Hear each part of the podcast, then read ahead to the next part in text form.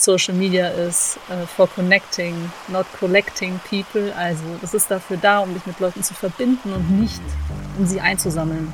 Das alleine bringt dir gar nicht so viel. Zumindest auch nicht als Kirche. Dann wird natürlich nach dem Erfolg gefragt, dessen, was sie da tun. Und dann kommt die Frage, ja, sind denn 10.000 bis 20.000 Follower viel? Und dann würde ich sagen, ich sage immer ja, aber vielleicht ist das gar nicht die Kennzahl. Und damit herzlich willkommen beim Windtauch-Podcast. Mein Name ist Tobias Sauer und heute habe ich eine bekannte Gästin da, nämlich Lilith Becker. Hallo. Äh, äh, dich nochmal vorstellen in einem Satz. Mich nochmal vorstellen in einem Satz. Ich arbeite für das JIT-Netzwerk, das evangelische Content-Netzwerk des Gemeinschaftswerks der evangelischen Publizistik mit Sitz in Frankfurt am Main. Und wir haben ein großes Netzwerk mit ganz vielen Menschen aus der digitalen Kirche, die dort über ihren Glauben sprechen und die versuchen wir so gut wie möglich bei ihrer Arbeit zu unterstützen, bei ihrer meist ehrenamtlichen Arbeit. Äh, wer mehr über das Heat-Netzwerk und Lilith erfahren will, der darf natürlich gerne in den Podcast reinhören. Folge 31, wusste ich natürlich aus dem Kopf, ich habe das nicht nachgeguckt gerade, sondern äh, Folge 31, da haben äh, wir uns, oh nee, da haben wir uns nur unterhalten, ob Kirche auch Unterhaltung kann als Stammgastfolge. Und die Folge mit dir, ich scrolle nicht währenddessen, sondern ich weiß, dass aus dem Kopf war, Folge 19. So lange schon. Macht zusammen so 50. Welche ist das jetzt? Das ist die Folge 59, glaube ich. 59. 59, 59. Die Folge 58 ist mit Lisa Quarch. Die war auch schon im Podcast. Die habt ihr letzte Woche gehört. Diese Woche mit Lilith. Und äh, Stammgastfolgen äh, heißt, äh, wir kapitulieren nochmal, wir gucken nochmal zurück auf die letzten, sollten mal quartalsmäßig kommen, also das letzte Quartal. Lass uns auf 2022 zurückschauen. Äh, du hast ja mittlerweile erkannt, dass Podcasts echt cool sind. Deswegen äh, hast du einen eigenen Podcast mitgebracht. Also lass uns auf die Gäste gucken, was wir so arbeiten, was wir so machen. Kleines Status-Update und dann sehen wir uns wieder in drei Monaten. Genau. Also, wir haben bei Yeet auch einen Podcast, machen wir jetzt seit Januar, weil wir, uns gibt es ja seit zwei Jahren, das Yeet-Netzwerk, und wir betreuen ja jetzt um die 30 Leute und haben noch ein paar Partnernetzwerke und haben festgestellt, wir bekommen viel mehr Anfragen immer, als wir beantworten können. Also sehr viele Menschen in der Kirche interessieren sich dafür, wie das so mit Social Media funktioniert. Und deswegen haben wir gesagt, wir können das mit 3,2 Stellen ja nicht alle diese Leute beraten, eins zu eins, sondern wir erzählen denen in einem Podcast, was wir gelernt haben über Social Media und Glaube und Kirche. Also was es da Wichtiges zu wissen gibt. Und das ist auch das Ziel unseres Podcasts, da was zu lernen. Und heute zum Beispiel habe ich was Interessantes gelernt. Ich habe nämlich, wir bekommen ganz häufig Anfragen, könnt ihr mit unserem Heat-Netzwerk unsere Veranstaltung unterstützen. Also könnt ihr darüber erzählen. Und für mich ist das immer so ein bisschen schwierig, weil wir müssen ja weitergeben und fragen, muss ja auch immer gucken, was passt eigentlich zu welchem Sinfluencer oder zu welchem Creator, welches Thema. Das habe ich das Gefühl, mach, darüber machen sich die Leute nicht so viele Gedanken, sondern denken, wir transportieren das automatisch. Also die schicken uns einen Flyer und wir pinnen den dann irgendwie ne, draußen an unsere Tür. Oder die Leute pinnen den an ihre Tür. Und heute ist mir das erste Mal ähm, aufgefallen, es hatte wirklich jemand einfach nicht verstanden. Er hat nämlich auch gesagt zu mir, ja, und dann, ähm, ich könnte euch dann sagen, da und da ist eine Veranstaltung und dann geht euer Influencer dahin und dann interviewt er die Person einfach. Und dann habe ich gesagt, nee, das werden die nicht tun. Das äh, funktioniert so nicht. Ja, aber wieso denn nicht? Und dann habe ich gesagt, ja, es funktioniert über Gefühl. Also du kannst die Leute ihre Sachen machen lassen, die für ihre Accounts und ihre Kanäle wichtig sind. Aber es muss auch zu ihnen passen, weil ja die Follower was wollen auch, wo sie sich mit identifizieren können. Das ist ja das, was die Leute auch drauf haben. So.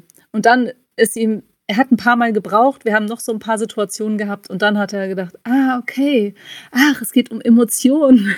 und das ist eben, wo ich gedacht habe, ah, interessant. Das war so das Triggerwort, ne? dass Social Media viel mehr mit Emotionen zu tun hat als vielleicht herkömmliche Medienberichterstattung. War für mich ein kleiner Augenöffner, dass das der Enkel war, der manchmal nicht klappt in der Kommunikation, wo ich dann immer da stehe und denke, was wollen die von mir? Und die immer sagen, warum machen die nicht? Ja. Aber ich glaube, das sind ja zwei Ebenen. Das eine ist ja die Frage nach so Blogger-Relation oder Public Relation, was eben auch Leute einschließt, die nicht klassische Medienkanäle bedienen. Und da würde ich sagen, hey, würde ich mir mal wünschen, wenn Presseabteilungen die Freikarten und die Einladungen etc. eben nicht nur an klassische Lokalpresse oder sowas rausgibt, sondern das auch mit im Blick hat, weil es gibt ja auch voll viele gute Veranstaltungen, ne, wo man das zumindest mal transparent machen kann, dass man die Leute hinbringt. Und das andere mit diesem Flyer und Werbung machen, ähnliche Erfahrungen. Und ich glaube, da, was dahinter steht, das ist ja auch, wenn ich in Beratungsprozessen oder sowas bin, ist, dass die Leute denken, ihre Sachen sind so gut, dass es nur daran liegt, dass die Leute nicht wissen, dass es das gibt, dass sie nicht da sind. Und dann versuche ich den nochmal darauf hinzuweisen, dass die Leute, meisten Leute irgendwo nicht sind, obwohl sie wissen, dass es da ist. So, also wie oft nimmst du einen Flyer in die Hand, schaust drauf und sagst, ah, Gott sei Dank hat eine neue Pizzeria aufgemacht. Das, darauf habe ich gewartet, auf diesen einen Moment. Oder Gott sei Dank bekomme ich 10% auf die Parfümmarke. Darauf habe ich jetzt wirklich gewartet. Jetzt gehe ich hin. Und im Marketing nennt man das halt Streuverlust. Und, oder wenn man AIDA das Modell nimmt, dann ist es halt Aufmerksamkeit generieren. Ne? Man versucht Aufmerksamkeit zu generieren. Aber das, was eigentlich dieses Geschäft im, im Digitalmarketing so relevant ist, ist nicht Attention, sondern ist halt äh, Beziehung. Ne? Ist nicht, ähm, ist nicht die, die, die Conversion, sondern äh, die, der, die, Leidenschaft, der Beziehungsaufbau, äh, die, die Ebene des, ähm, des im Kontakt bleiben, ja. die mit dem connected sein und so. Vielleicht ne? und könnte man es über auch, Flyer nicht hin. Vielleicht könntest so. du es auch einfach ähm, Informationen nennen. Ne? Es geht ja nicht um die blanke Information, dass es was gibt oder nicht sondern um, eben genau. um diese Beziehung, die emotionale Ebene. Ja, da hat ähm, Claudius, mein Kollege Claudius Kriegert, hat Johann Hinrich Clausen, den IKD-Kulturbeauftragten, interviewt. Und der hat was ganz Schönes gesagt. Der hat gesagt, das Angebot ist so groß, dass wir uns regelmäßig überfressen an Medien und an Sachen. So, und das ist, glaube ich, genau das, was du mit Streuverlust auch meinst. Ne? Es gibt so viel mittlerweile zu konsumieren, dass wir gar nicht hinterherkommen das ist schon deswegen auch eine ganz große Herausforderung für uns, auch in dieser Arbeit, die wir machen, weil ja schon die Erwartung ist, auch an uns jetzt als Netzwerk, dass wir die Leute natürlich noch größer machen und sie größere Reichweiten haben, also möglichst viele Menschen erreichen. Ich nehme immer jetzt mit in Präsentationen, Social Media ist uh, for connecting, not collecting people. Also das ist dafür da, um dich mit Leuten zu verbinden und nicht um sie einzusammeln. Das alleine bringt dir gar nicht so viel. Zumindest auch nicht als Kirche. Aber ja. Streuverlust meint, ähm, also das ist ein gängiger Begriff aus der Werbung und das meint quasi von den Mitteln, die du aufbringst, wie viel davon geht einfach schon weg und wird gar nicht, ne? Also kann sich ja vorstellen, wenn man so ein Riesenplakat bucht irgendwo in der Innenstadt, hast du zwar ganz viele Kontaktpunkte, die ja relevant sind, aber ganz viele gehen auch einfach vorbei und werden das niemals machen. Das heißt, so wie viele Kontaktpunkte bis zur Konvertierung brauchst du eigentlich und je höher die Spannung des ist, desto höher ist der Streuverlust. Ne? Und deswegen, aber bei Flyer natürlich kannst du einfach ohne Probleme 10.000 verteilen und dann kannst du halt einen großen Streuverlust in Kauf nehmen und dann ist das egal. Und äh, je, je geringer du halt den Streuverlust hältst, desto weniger Mittel musst du eigentlich aufwinden, um das zu kommen. Und, und das funktioniert halt, je näher du an den Leuten dran bist. Also schau dir Cafés an, ne? Es gibt, es gibt unzählige Cafés in jeder Stadt und trotzdem hast du dein Lieblingscafé, wo du hingehst. Und das hat, also klar hat das damit zu tun, dass der Kaffee da besser ist, aber dann vielleicht nicht der Kuchen, den sie servieren und das, was sie neu machen und das, was sie neu machen. Ne? Und wenn man es wieder äh, gucken würde, wäre wahrscheinlich rational, das an anderen Punkten besser, schöner, ähm, zuverlässiger etc. Aber dadurch, dass man da schon lange hingeht, dass man einen Beziehungsaufbau hat, müssten die gar nicht groß Aufwand betreiben mit Material, um dir etwas Neues an, näher zu bringen, sondern es funktioniert halt darüber, dass du diesem Grundort vertraust. Ne? Und äh, Influencer in Marketing funktioniert eben genau darüber. Es geht nicht um das Produkt, sondern es geht um äh, darum, dass jemand Leumund dafür gibt, dass er sagt, ich vertraue diesem Produkt du vertraust mir, also kannst du diesem Produkt auch vertrauen. Und dann ist halt der Streuverlust deutlich geringer. So. Und aber das funktioniert natürlich nicht random, ne? Also wenn natürlich jemanden dabei hast, der mega Kultur interessiert ist, und der bekommt dann, der, die bekommt dann Freikarten für große Kulturveranstaltungen, geht da hin und, und äh, macht da was, dann passt das zu der Community rein. Ne? Aber das ist halt nicht, nicht für irgendwie die Jugendgruppe aus XY, die jetzt auch mal einen Parcours gebaut Ja, und auf Social Media gewendet könntest du diesen Streuverlust auch noch übersetzen in was ist eigentlich wichtig als Kennzahl. wenn es darum geht, um einen Erfolg eines Accounts, also Erfolg in Anführungszeichen, ähm, zu messen. Und das wäre ja die Interaktionsrate. Also wie sehr wird dein Beitrag kommentiert oder deine Beiträge und speichern sich die Leute jetzt, wenn man Instagram anguckt, deinen Beitrag, schauen sie, wie ist die Watchtime, schauen sie den Beitrag durch. So, also wie interagieren sie mit deinem Beitrag? Da zählen dann eben nicht die einzelnen Eindrücke, so wie bei diesem Plakat, was draußen hängt, und das ist eben, deswegen ermutigen wir auch viele kleinere Accounts, Nano-Influencer, ne, das unter 10.000 sind, 10.000 Follower werden alles Nano-Influencer, dass das super ist und dass das ein super Modell ist auch für die Kirche. Ich glaube, darüber haben wir auch schon mal gesprochen ne? im ersten Podcast. Aber ich finde das immer auch wieder wichtig zu betonen, dass das einen Wert hat. Weil oft ist die Interaktion höher, wenn du dich noch gut um die Leute kümmern kannst. Also gerade bei unseren größeren Accounts im Netzwerk wissen wir auch, dass manche sagen, ey, ich antworte jetzt einfach gar nicht mehr, das kann ich nicht. Ich bin jetzt sozusagen nur noch die Person, die spricht. Und das kann auch eine Rolle sein, also eine Spokesperson zu sein, eine Person, die redet für andere und das Wort ergreift und andere fühlen sich dann gehört und diskutieren dann vielleicht sogar auch unter den Beiträgen, können aber gar nicht mehr erwarten, dass die Person reagiert. Das hat einen Wert natürlich für die großen Accounts, aber es hat eben auch einen Wert, wenn du ein kleiner Account bist und dann eben noch mitkommentieren kannst und du noch deine Leute, deine Follower noch kennst, also wie in so einer Gemeinde eben. Und auch, äh, darf man nicht vergessen, ähm, man hat ja so Anfang der Zeit, hat man irgendwie so auf, auf Follower und Abonnenten und so optimiert und dann war es krass, dass man 10.000 hatte. Aber dir bringt halt ein 10.000er-Account nichts, wenn die Leute nicht interagieren so, oder gar nicht mit deinem Content, also gar nicht wegen deines Contents da sind, sondern durch Gewinnspiele oder irgendwie anders gepusht worden sind weil dann nämlich jeden Post, den du machst, einfach eine richtig miese Interaktionsrate hat, weil die abhängig ist auch von deiner Follower-Rate, ne, die du halt hast. Und dann hast und deswegen äh, ist das ganz schön, ganz schön krepieren. Aber außerhalb der Erkenntnis, was hast du sonst so gemacht das Jahr? Das Jahr. Bis jetzt. Also, ich zerbreche mir diese Woche den Kopf. Wir wollten eigentlich weiß über unsere Podcasts reden, aber ich muss das jetzt doch auch noch, ja. ich muss doch noch mal das loswerden und vielleicht finden wir das ja auch wieder in den Folgen. Sonst müssen die Leute sich das selbst anhören. Ähm, was ich habe im Moment irgendwie mein Algorithmus spült mir dauernd Leute rein, die Werbung für irgendwelche Produkte machen. Nicht, ich habe gar nichts gekauft oder so auf Instagram, aber ich, ich habe auch angefangen, mir die anzugucken. Ne? Dieses es gibt ganz viele, die, da weißt du irgendwie, das sind äh, jetzt auch bei eher den evangelikaleren Leuten, die sind äh, christlich, aber sie haben große und haben große Accounts, aber sie reden auf ihrem Account gar nicht über ihr Christentum, sondern sie verkaufen Produkte. Also, sie machen sich die Haare schön und ziehen irgendwelche Klamotten an.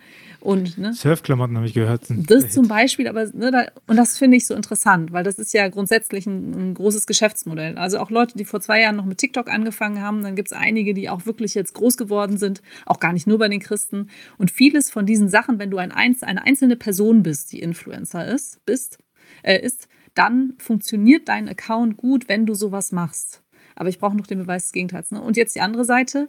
Was wir nämlich eher machen, würde ich sagen, wir wollen ja schon Inhalt transportieren. Wir wollen ja nicht nur, ne, also unsere Leute verkaufen ja nichts. Wir machen ja keiner von denen macht ja Werbung für irgendwas. Wir haben keine Produkte in unseren Videos. Und sie sind auch alleine und sie sind aber eben kein öffentlich-rechtliches Format oder kein unterstütztes Format von einer großen Agentur. Also alle Leute, die wir haben, machen das eigentlich so gut wie alleine gibt jetzt ganz wenige Ausnahmen wie Andersarmen, die noch mitproduziert werden und jetzt endlich sich nach zwei Jahren irgendwie eine halbe Stelle erkämpft haben dafür, dass sie das machen. Aber die anderen sind alleine in der Produktion und bedienen diesen Social-Media-Kanal ganz alleine und dann wird von ihnen verlangt, dass sie eine große Reichweite haben und ganz viel erreichen, ohne dass sie Werbung für irgendwas machen und ohne dass sie eine große Redaktion hinten dran haben.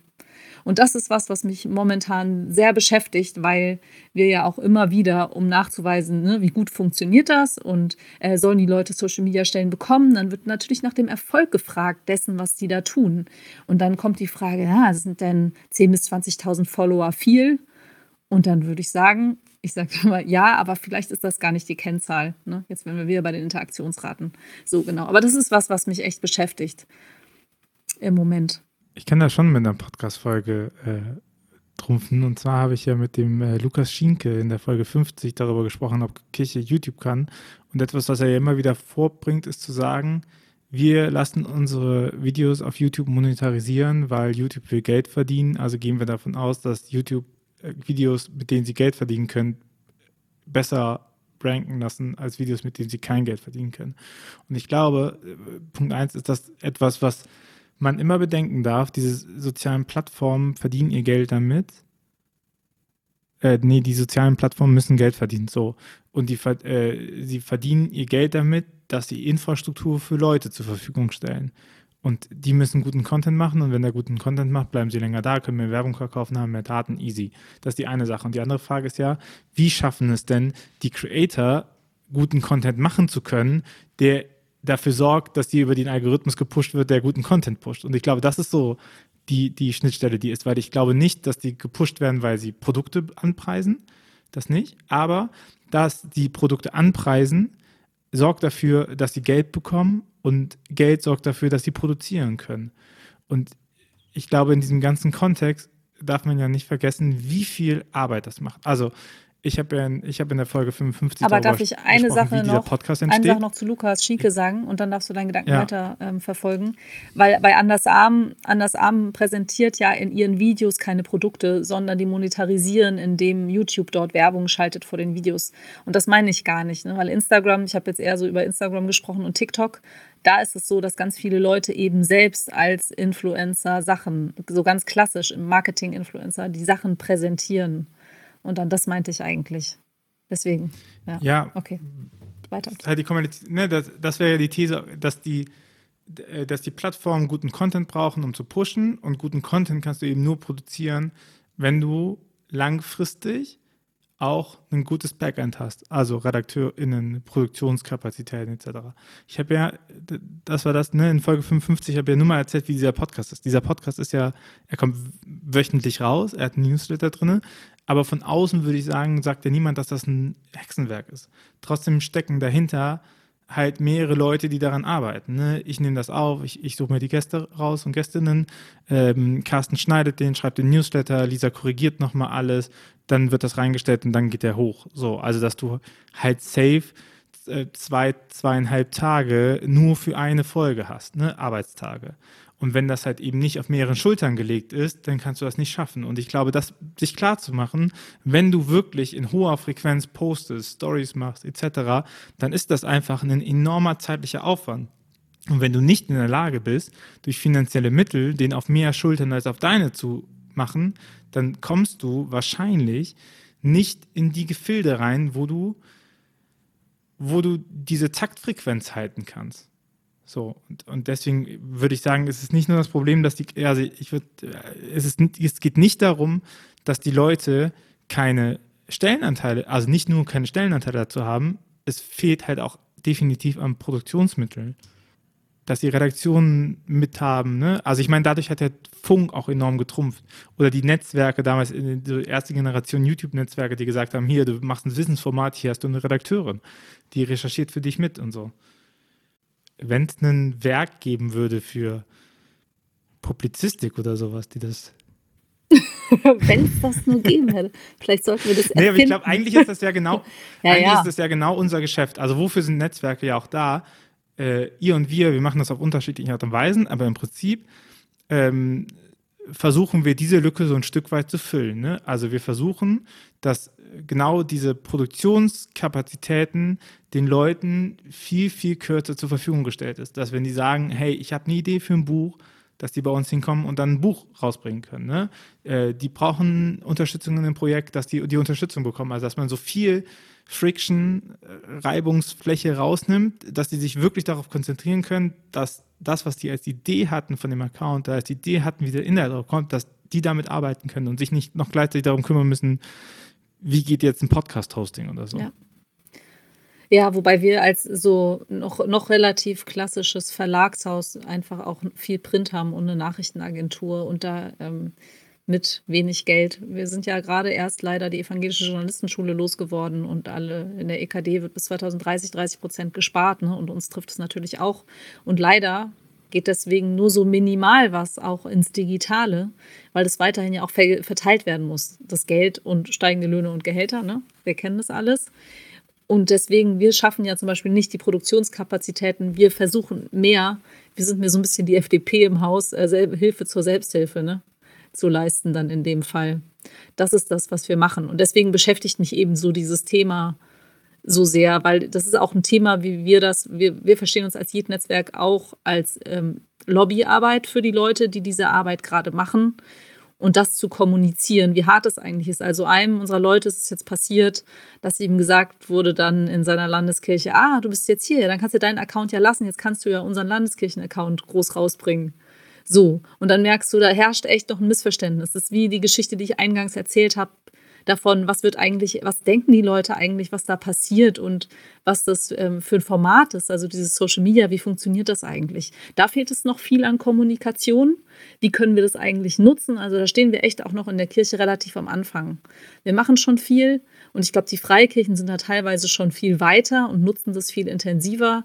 Aber so wir in den Landeskirchen und die EKD, wir sind da noch relativ am Anfang. Also ich merke, ne, oh, es gibt uns und das, wir können da jetzt drüber diskutieren. Und ich habe auch Hoffnung, und das wäre jetzt vielleicht doch mal eine, ein Zug zu einer Podcast-Folge, die ich aufgenommen habe mit Dennis Horn, dem ARD-Digitalexperten. Der hat für mich was sehr Entlastendes gesagt, weil ähm, ich habe Anfang, nee, letztes Jahr war das, da hatte ich einen getroffen, der hat gesagt, ja, ich weiß nicht, auf was wir jetzt setzen sollen, weil dann kommt wieder die nächste Plattform und ähm, ne, keine Ahnung und dann, dann, müssen wir wieder das bespielen. Also ich halte mich da bereit irgendwie und ich habe gedacht, oh Gott, nicht noch mehr Plattformen. Mich macht es schon völlig fertig, über TikTok nachzudenken, weil das ist ja so eine Content-Plattform, wo der Algorithmus richtig streng ist. Also da musst du eigentlich richtig reinbuttern, ne? am besten täglich ein Video, vielleicht auch nur zwei bis drei. Also Kirche mal anders macht das ja mindestens drei bis vier Videos die Woche und das kostet schon ganz schön viel Kraft das zu stemmen. Und am besten eigentlich jeden Tag. Sonst kannst du keine Reichweite generieren. Und Dennis Horn sagte dann jedenfalls, also er, ne, der so den, den Zukunft, das Zukunftslabor des WDR da auch macht, die dann immer orakeln. Er sagt, nee, wir sind jetzt so angekommen, also für die Verbraucher ist es vielleicht eine schlechte Nachricht, aber es gibt jetzt so einige wenige und die werden jetzt erstmal bleiben. Also diese Plattformen, die wir jetzt haben, die können wir jetzt eigentlich wirklich fröhlich anfangen kennenzulernen und zu bespielen, weil das sind die jetzt, wo wir präsent sein sollten. Und das finde ich erstmal als Arbeitshypothese sehr gut, muss ich sagen, und sehr entspannt, weil auf der Grundlage lässt es sich eigentlich auch gut dann argumentieren und anfangen und losziehen. Weil darum geht es jetzt. Also wenn ich für einen Aufsichtsrat Zahlen fertig machen muss und dann irgendwer sagen muss, wie alles von links oben nach rechts, äh, links unten nach rechts oben gewachsen ist, ne? So, das ist ja immer wichtig zu sehen, immer nur Steigerung, sonst muss es weg. Das, äh, genau, was sind eigentlich die wichtigen Zahlen und worauf kommt es uns eigentlich an? Also diese, diese weichen, ne? weichen Faktoren. Ich habe ein Buch gelesen äh, von Neil Howen, ist neu rausgekommen, heißt Converted. Und äh, eine Hauptthese von dem ist zu sagen, äh, Progress over Perfection. Also, dass es viel sinnvoller ist, zu arbeiten und dran zu sein und immer wieder neue Fragen zu stellen neue Ideen zu entwickeln und das weiterzumachen, als versuchen, eine Sache richtig gut zu machen. Weil ab dem Moment, wo du sie einmal richtig gut gesetzt hast, ist es aber schon weitergegangen. Also ganz normales Beziehungsgeschehen ist weitergegangen. Gar nicht, gar nicht ein Hype ist gekommen, sondern dann währenddessen haben die schon drei, vier, fünf gemacht. Und wenn sie drei, vier, fünf gemacht haben, haben sie Feedback angesammelt. Und wenn sie Feedback angesammelt haben, machen das andere besser. Und wir wissen das ja auch. Erste Mal kochen hat okay geschmeckt und drei Jahre Kocherfahrungen äh, sorgen dafür, dass es immer besser schmeckt, wenn man darauf Ja, meine ne? Kinder also sagen was anderes. Aber gut, aber die sind auch in dem Alter, wo die also waren. Schmeckt es. ja.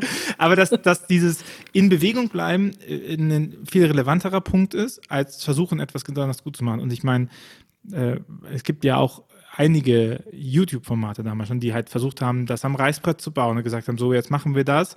Und man hat den man hatte nicht das Gefühl, dass die noch Luft haben zum Atmen, sondern weil das alles nach, nach den besten Regeln der Kunst gebaut worden ist.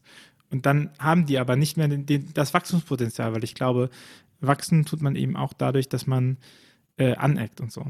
Und ähm, ich glaube auch zu unseren, zu unseren beiden Aufgaben und Netzwerken und sowas und warum Freikirchen äh, eventuell da ein bisschen vorgehen, ist, nimm nur mal uns beide und unsere Netzwerke und sowas. Euer Erfolg ist nur ganz abstrakt notwendig für euer Überleben. So, während in so einer freikirchlichen Dimension oder auch bei mir in der privatwirtschaftlichen Dimension ist ja der Erfolg vom Projekt, den man anmeldet, maßgeblich fürs Überleben. Und ich glaube, das ist auf der Entscheidungsebene, nicht für dich, ne, aber äh, dein Budget wird ja nicht freigegeben nach dem, was du für sinnvoll hältst, so, sondern äh, das wird auf alles verteilt und sagt, ah, Newsticker ist super gut, brauchen wir auch. Und das hat die Vorteile, dass du nicht in Erfolgs- und Quotendruck eigentlich bist. Und das hat aber auch die Nachteile, dass manchmal eben dieser Druck auch fehlt. Ne? Und dass man dann eben nicht sagen muss, komm, wir probieren das jetzt aus, wir gehen da jetzt mal rein, wir gehen in die Innovation, wir, wir buttern das alles rein. Und ich glaube, das sind halt Freikirchen auf den siebten angewiesen, viel eher schon angewiesen darauf, Mitgliederbindung zu betreiben. Ne? Total, die wissen, wie es geht. Und vor allem bei uns funktioniert es ja momentan. Es ist ja eher eine Rückwärtsbewegung. Also wir werden besser und es funktioniert besser und wir kriegen jetzt das zweite Jahr in Folge das Budget gekürzt. Also so läuft es ja. Weil es einfach gekürzt wird, das Geld. Das ist, hängt nämlich nicht damit. Ja, wenn es ja läuft. Wenn es läuft, dann geht es auch mit weniger. genau.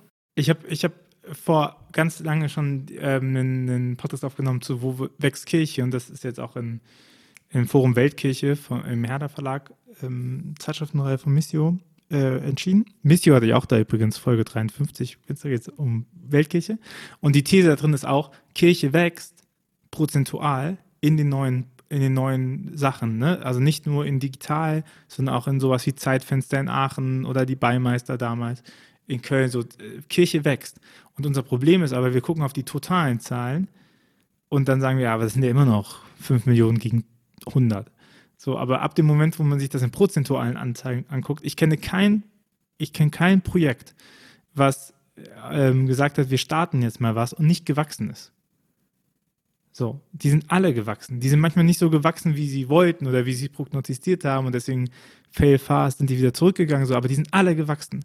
Während wir eine Territorialstruktur hat, die durchgehend fällt. Und, und das machen sich ganz viele einfach nicht bewusst, so dass wir eigentlich eine wachsende Kirche haben und die auch super gut unterstützen könnten, dass Leute bereit sind, da unterstützt zu werden. Ne? Und äh, auf der anderen Seite eine äh, schwachende und fallende Kirche. So, bestes Beispiel, Kai, äh, äh Kai Rolf, jetzt vor zwei Wochen im Podcast. Bei uns aktuell bei euch im Podcast, richtig? Wo er nochmal erzählt hat, wie, wie es einfach durch eine weise Entscheidung eines äh, Kirchenkreis, wie heißen die bei euch? Ja, Leutnants. Kirchenkreis. Ach so, Superintendenten möglicherweise. Aber die heißen auch genau. unterschiedlich genau. in verschiedenen Landeskirchen. Kann also, man nicht drauf verlassen. Die Kahn bei uns in der Bramschen, äh, Bramscher Kirchenkreis, die mit einem Kameramann angefangen haben, Jugendarbeit zu machen und jetzt einen Mediendienst haben, die so krass aus ihren eigenen Reihen äh, rekrutieren können und aufbauen können, dass die die EKD-Synode streamen. Also der evangelische so. Mediendienst Bramsche ist schon echt der Hammer, was die da aufgebaut haben mit dieser Jugendarbeit. Also was Kai da aufgebaut hat, das ist wirklich beeindruckend. Genau, und solche Sachen müssten gefördert werden. Beziehungsweise du siehst halt, was passiert, wenn es gefördert Dann wird. Ne? Und dass du halt sagen kannst, dass die sich auch auf dem freien Markt behaupten können. Das hast du, aber ist natürlich kein Automatismus. So. Aber das hat geklappt bei ihm und sie haben echt Glück gehabt, sie haben auf den richtigen gesetzt und können sich ganz schön glücklich Natürlich schätzen. Natürlich ist das kein Automatismus, aber es ist zum, also sag mir, wo ansonsten mal die Möglichkeit ergriffen worden ist, das zu machen. Das musst du mir jetzt sagen. Du interviewst hier reihenweise die neuen tollen Projekte. In Württemberg. In Württemberg, die Württembergische Landeskirche macht das ganz viel. Dahinter steckt ja so ein bisschen das Prinzip von Bundle und Unbundle, ein Prinzip der Digitalwirtschaft. Also du kannst entweder sagen, du versuchst ganz viele Sachen in eins reinzubündeln, Amazon, ne? Du hast einen Amazon-Account und machst ganz, ganz viel. Oder was ja Startups ganz viel machen, dass die unbundeln, dass du quasi sagen, okay, wir nehmen uns einen ganz spezifischen Teilbereich des Unternehmens auf, gehen davon aus, das kann der gar nicht so gut ableisten wie wir und dann attackieren wir diesen Bereich und dann machen, sind wir nur eine Uhrenmarke, Captain Sun, ne, nur mit Uhren angefangen. Mittlerweile ein relativ großes Unternehmen mit Bekleidungsstücken, etc. Kerbholz auch in dieser Richtung. Und äh, genau, und wenn, wenn das Unternehmen schlau ist, dann gründet es raus Ne? Also äh, der Otto-Versand hat das gemacht, mein, eines meiner Lieblingsbeispiele. Otto kennt ja jeder als ähm, fesche Jugendmarke. Genau richtig, das haben sie auch erkannt. Und dann haben sie gesagt, okay, wir gründen jetzt eine GmbH raus und die soll uns attackieren. Wir wissen ja, wir können bei Jugendlichen mit Otto eh nicht landen. Das funktioniert nicht. Also haben sie eine junge Textilmarke rausgegründet und die heißt About You. Hundertprozentig bis jetzt war es Otto-Gruppe, jetzt sind sie in der Börse, jetzt hat sie aufgespaltet, weil sie halt sagen, naja, dann soll halt die Firma, die 100% uns gehört, den Gewinn machen und dann geht der zu uns, alles easy. Und die können aber so schalten, walten, wie sie wollen, Hauptsache sie schaffen es. Ne? Und About You, einer der größten Textilhändler das äh, europaweit. Das schön. Also mehr Ausgründung für Kirche, damit Innovation klappt, mehr kleine Schritte. Und es ist auch gar nicht so schlecht, weil ich finde, das ist ja auch so ein, ein großes Thema, was wir merken jetzt bei unserem Netzwerk dieses Image. Wir haben darüber gesprochen in der Folge 51 war das dann, ne? Welche war es? 51, glaube ich. Da haben wir über diese Studie gesprochen, ja. den Trendmonitor. Ja, genau. Bei den Katholiken. Mhm. Und das ist was, was diese, dieser Gedanke kann kommt mir. Ja, kann Kirchenunterhaltung. Aber da kommt mir immer wieder dieser eine Satz, der da drin steht. der ist so markant, dass Kirche als Verhinderer wahrgenommen wird und nicht als Ermöglicherin. Das, das kommt immer wieder in meinen Kopf, weil genau das ist ja der Grund, warum so viele sich für unsere Leute, für die Creator, für die Sinfluencer interessieren. Weil von Kirche erwartet wird, so öffentliche Meinung, die muss besser als andere sein. Die Menschen in der Kirche müssen besser als andere sein. Die stehen irgendwie höher, moralisch erhabener. Und die Realität ist aber, was sie wirklich denken, ne, nee, Kirche, die sind ja gar nicht besser, aber die tun so, als wären die alle besser. Das ist, habe ich so das Gefühl. Ne? Das ist das Image, was Kirche hat im Moment. Und dadurch ist es eigentlich ein Verein, aus dem man ja nur noch weglaufen will. So, jetzt nur ganz platt gesagt, was ich das Gefühl habe, was ich bin ja mittendrin. Ich weiß, dass es da auch ganz viele tolle Leute gibt. Aber deswegen so eine Ausgründung und ganz viele Ausgründungen, wahrscheinlich ist das eigentlich die Chance. Neue kleine Marken, neue so. Stell dir mal vor, das Heat-Netzwerk wäre eben auch eine GmbH und ihr hättet, äh, ihr würdet gepempert werden ne, über, über Kirchensteuermittel auch drin, aber ihr werdet eben für einen Teil von eurer Sache selber verantwortlich und ihr hättet eine Planungssicherheit, so und so viel Förderung bekommt ihr über so und so viele Jahre. Ist ja normal, also die meisten Firmen starten mit Förderung. Ruach ist auch damals im ersten Jahr mit einer Förderung gestartet. Ne? Man braucht ein bisschen Stadtfinanzierung, um das zu machen. Und dann heißt es, jetzt findet mal Modelle, so wie das funktionieren kann. Oder, oder wir teilen die Kirchensteuer mit euch zu dem Anteil, wie ihr wir legen an Schlüssel fest, wie ihr Kirchenmitglieder erreicht oder sowas. Ne? Also da gäbe es ja Möglichkeiten, wie man das macht und so diesen, diesen positiven Druck darauf macht, weil ich meine, der Druck ist ja erst ab dem Moment positiv, wo du auch damit umgehen kannst. Ne? Wenn es einfach nur geil ist, ah, wieso, wieso machen sie das nicht? Und dann sagst du, ja, aber ihr beschränkt uns die Mittel, wir, wir haben gar keine Handlungsfreiheit, wie sollen wir das machen? Ne? Aber dem Moment, wo du sagst, okay, ich bin hier, ich, ich weiß ziemlich genau, welche Zahlen ich habe und mit was ich umgehen kann und ich meine, es gibt ja auch genügend christliche Marken, die auch sich freuen würden, wenn Leute ihre Sachen promoten. Ne? Werbung machen heißt ja nicht immer nur äh, schlechte Sachen in die Kamera halten. Aber natürlich würden wir weiterhin als Kirche wahrgenommen werden, weil wir das auch sind und weil die Religion wahrscheinlich auch, die christliche, nicht so, einen, so einen guten Ruf hat und einen einschränkenden, häufig. Ich weiß es nicht. Ich nehme da wirklich anderes wahr. Ich ich meine, ich habe ja einen Store, wo Leute die Sachen kaufen und so. Und ich lege viel Wert darauf, dass die Sachen ähm, ästhetisch ansprechend sind, aus meiner Perspektive. Und ich lege viel Wert darauf, dass sie nicht übergriffig sind. Also, dass es halt nicht irgendwie, keine Ahnung, dass ein ein Buch, handelt das durch und am Ende heißt, haha, jetzt bist du Christ. So, sondern dass es, wenn es in Offenheit startet, dass es in Offenheit enden und so. Und ich habe schon super viel Feedback bekommen, die auch sowas sagen, oh Gott, endlich mal was Nettes, ne? Oder das habe ich schon lange gesucht oder so. Also dieses, dieses, die, die Auseinandersetzung damit ist, glaube ich, nicht gestört. Aber dieses, ich sage dir, wie du das zu tun hast. So. Und, und das ist schon äh, so ein Narrativ, den Kirche ganz oft fährt, ne? Zu sagen, ja, wenn du dich jetzt taufen lässt, dann musst du dich in dieser Kirche engagieren. Und zwar nicht bau diese Kirche auf, Franziskus, sondern das hast du zu tun und das ist unsere To-Do-Liste, die wir erstellt haben, wie wir denken, wie ein Fahrfest aussieht.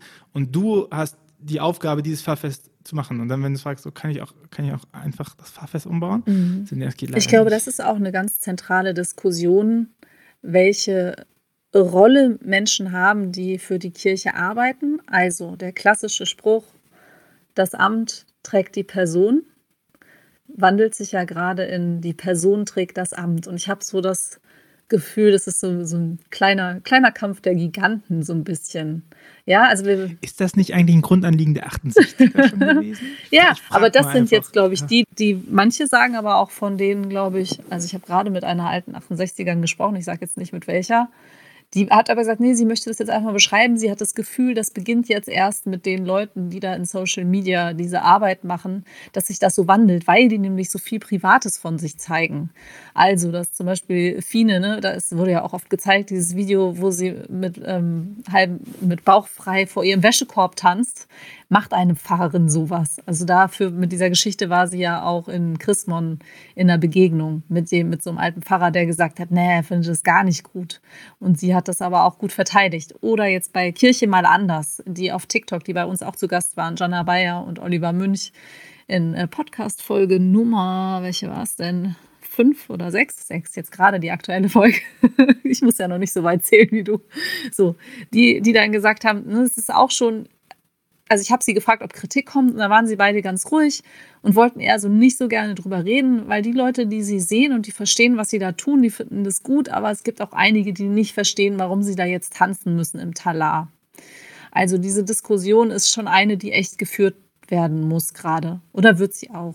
Ich glaube, sie ist nicht mehr, wird nicht mehr so hart verteidigt. Also die Leute haben jetzt auch schon eine Stimme, die, die das jetzt machen. Also auch, ich glaube auch, dass das über das Yeet-Netzwerk Ne, es hat sich jetzt in den letzten zwei Jahren auch entwickelt durch die Corona-Zeit und auch dadurch, dass eine offizielle Unterstützung auch gibt für die Leute, dass sie das tun. Es verstehen immer mehr Menschen, dass das wichtig ist, das auch zu ändern, also die, dieses Amt von diesem Sockel runterzuheben und damit auch diese ganze Kirche von diesem Sockel also, dass es auch wieder ein Ort ist, wo du hingehen kannst. Und das ist das, was Hella Blum auch gesagt hat, die auch bei uns im Podcast zu Gast war. Sie findet, die größte Aufgabe für Kirche ist es, egal ob im digitalen oder analogen, Räume für Menschen zur Verfügung zu stellen, dass die miteinander reden können. Und nicht denen was zu sagen. Das fand ich eigentlich auch ganz schön. Amen. Lilith, wir sind, äh, Stammgastfolgen sind einfach kürzer, weil wir reden so viel miteinander dann alle drei Monate, sonst reden wir nicht miteinander. Deswegen äh, müssen wir ja einen Punkt kommen. Aber ich glaube, sehr gerne. Äh, schauen wir mal, wie wir, wie wir demnächst darüber denken, wenn wir das nächste Mal hier zusammentreffen und die Podcast-Folgen nochmal ineinander werfen. Sonst, sonst mache ich mal so einen Cliffhanger. Jetzt, jetzt habe ich ja gar keinen Cliffhanger, um zu sagen, wenn du, liebe Hörerinnen, lieber Hörer, diesen Podcast magst und diesen Podcast unterstützen möchtest, weil wir nicht Kirchensteuer finanziert sind, dann äh, hast du die Möglichkeit, das zu tun. Du machst, äh, schreib dir das mit, weil ich glaube, du bist auch noch keine Supporterin. steadyhq.com slash windtauch. Da könnt ihr nämlich einen Support äh, machen. Müsst ihr nicht. Ihr seid herzlich eingeladen, das zu tun. Und dann habt ihr die Möglichkeit, ähm, jeden Donnerstagmorgen nicht nur diese Podcast-Folge zu hören, das dürfen alle, das ist kostenlos, sondern auch einen Newsletter zu bekommen oder auf die Beiträge zuzugreifen, wo ihr Zusammenfassungen findet in Thesen und Argumenten, die euch dabei helfen, schnell nochmal ins Thema wieder einzusteigen, wenn ihr irg irgendwann mal im Moment dacht, ah, diese Ideen von Tobias und der Hilde zum Thema äh, was braucht es nochmal für CreatorInnen, damit die wachsen können. Die fand ich richtig gut. Ich muss eh eine Hausarbeit schreiben, dann geht ihr nochmal rein, lest euch das durch und müsst euch nicht eine halbe Stunde äh, unsere Stimmen anhören. Dürft ihr natürlich, auch sehr liebenswerte Stimmen. Und dann habt ihr es. Und wir arbeiten auch gerade dabei, die ganzen alten Folgen auch noch zu, äh, zusammenzufassen, sodass ihr dann eine kleine, große Bibliothek habt äh, mhm. genau. Für wen eignet Lilith. sich dieser Podcast eigentlich besonders gut? Also welche Leute müssen den unbedingt abonnieren, Tobias? Äh, diesen Podcast sollten alle Leute abonnieren, die on, on date, on time sein möchten zum Thema Glaubenskommunikation und Kirchenentwicklung, weil ich glaube, es gibt kein schnelleres Medium, äh, was mehr unterschiedliche Leute zu Gast hat in kurzen Happen, die sich äh, genau mit diesen Sachen beschäftigen. Also wir haben ja äh, Leute aus katholischen Verbänden dabei, wir haben Leute dabei, die sich über Weltkirche unterhalten, äh, Social Media Fahrer aus der ersten Generation, äh, Leute, die YouTube-Kanäle machen, äh, queere Personen, die über ihren Kampf innerhalb der katholischen Kirche reden, Philipp Greifenstein, deren äh, evangelische Publizistik nochmal von vorne versucht zu denken. So, also ich Innovation glaube, Hub sozusagen. Ein wilder Mix für Leute, die äh, damit sich auseinandersetzen wollen. So. Und lasst uns ein äh, Like da. Ne? Äh, letzte Frage. Warum bist du keine Supporterin? äh, ich supporte ja dich auf ganz viele unterschiedliche Arten und Weisen, Tobias, wie du weißt. So. Zum Beispiel, indem ich immer laut applaudiere, wenn du was sagst. Und laut lache, wenn du Witze Record. machst. Das ist auch wichtig. Sehr gut. Das ist der. Muss auch irgendjemand machen. Nein, Lilith, hör auf zu lachen. Das war einfach kein guter Witz. Ja, okay, bis da, äh, Rest klären wir auf Record, gell? Ja. Äh, mach's gut. Auch. Ciao. Ciao.